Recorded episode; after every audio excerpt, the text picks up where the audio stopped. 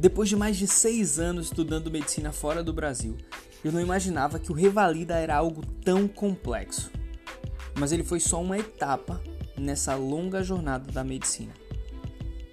Nessa nova fase do podcast, eu trarei junto com alguns convidados não só experiências do Revalida, mas experiências relacionadas à inserção no mercado de trabalho brasileiro, do revalidado e do recém-formado, escolha da residência médica e vivências relacionadas à residência médica.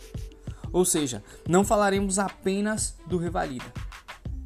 Neste podcast estaremos falando de medicina e você será muito bem-vindo.